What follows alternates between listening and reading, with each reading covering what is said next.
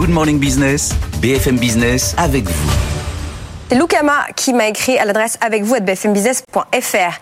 Elle me demande mes recommandations pour agir efficacement sur le poste énergie.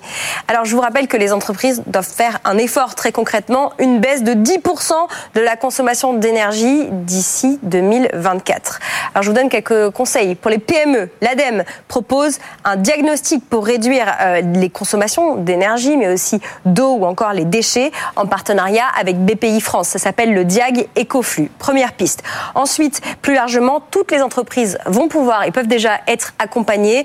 Euh, concrètement, ça se passe avec les CCI et euh, les CMA, hein, les chambres des métiers pour les artisans.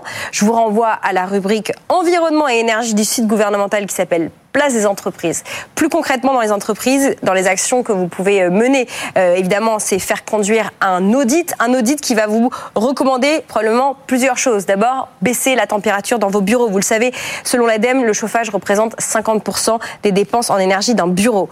Adapter l'éclairage. Autre piste, pendant la pandémie, 40% des sites ont continué à consommer comme si de rien n'était, alors que les taux d'occupation avaient radicalement euh, chuté. Ensuite, il y a tout ce qui est réduction de voyages d'affaires de business trip.